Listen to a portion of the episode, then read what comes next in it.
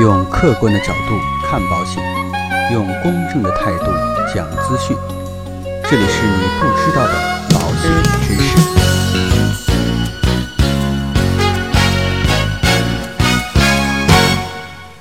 好，各位亲爱的朋友们，大家好。那最近啊，就有朋友问我，那现在买个一百万的保险，看起来很有用，但是再过个二三十年啊，那个时候一百万也值不了几个钱，我是不是就亏大了呢？就像以前的几十块钱，就相当于现在的几百、几千块钱是一样的。从过去啊二三十年来看，好像是那么一回事儿。那根据啊二零一八年央妈公布的通货膨胀计算，现在的一百万啊，十年后只相当于现在的七十五万，直接损失了四分之一。看起来啊，好像确实是亏了。那到底会不会亏呢？其实啊，有四个原则来进行判断。第一个呢，货币本身呢就具有时间属性。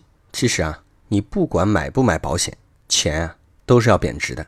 这点啊，在中国啊，应该说这个现象特别的明显。你哪怕是把钱存到银行，或者是去投资基金、股票等，其实啊，都逃脱不了货币贬值的问题。只有我们的投资收益啊，超过了物价的上涨，才能抵御货币的贬值。而现在的通货膨胀率啊是百分之四，那也就意味着我们的钱。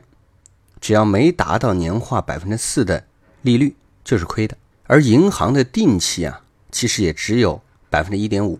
而去做别的投资，比如说股票，你可能连本金都无法保障。所以啊，货币贬值啊，不是买保险或者我们个人能够控制的，而是市场普遍存在的情况。也请大家正确的去理解，保险的本质啊，是对抗风险的，而不是用于对抗通胀的。所以啊。我们要充分去利用保险的金融杠杆，给我们提供保障。保险呢，要循序渐进。保险并不能一劳永逸，不是说这次买了，以后一辈子也都不用买了。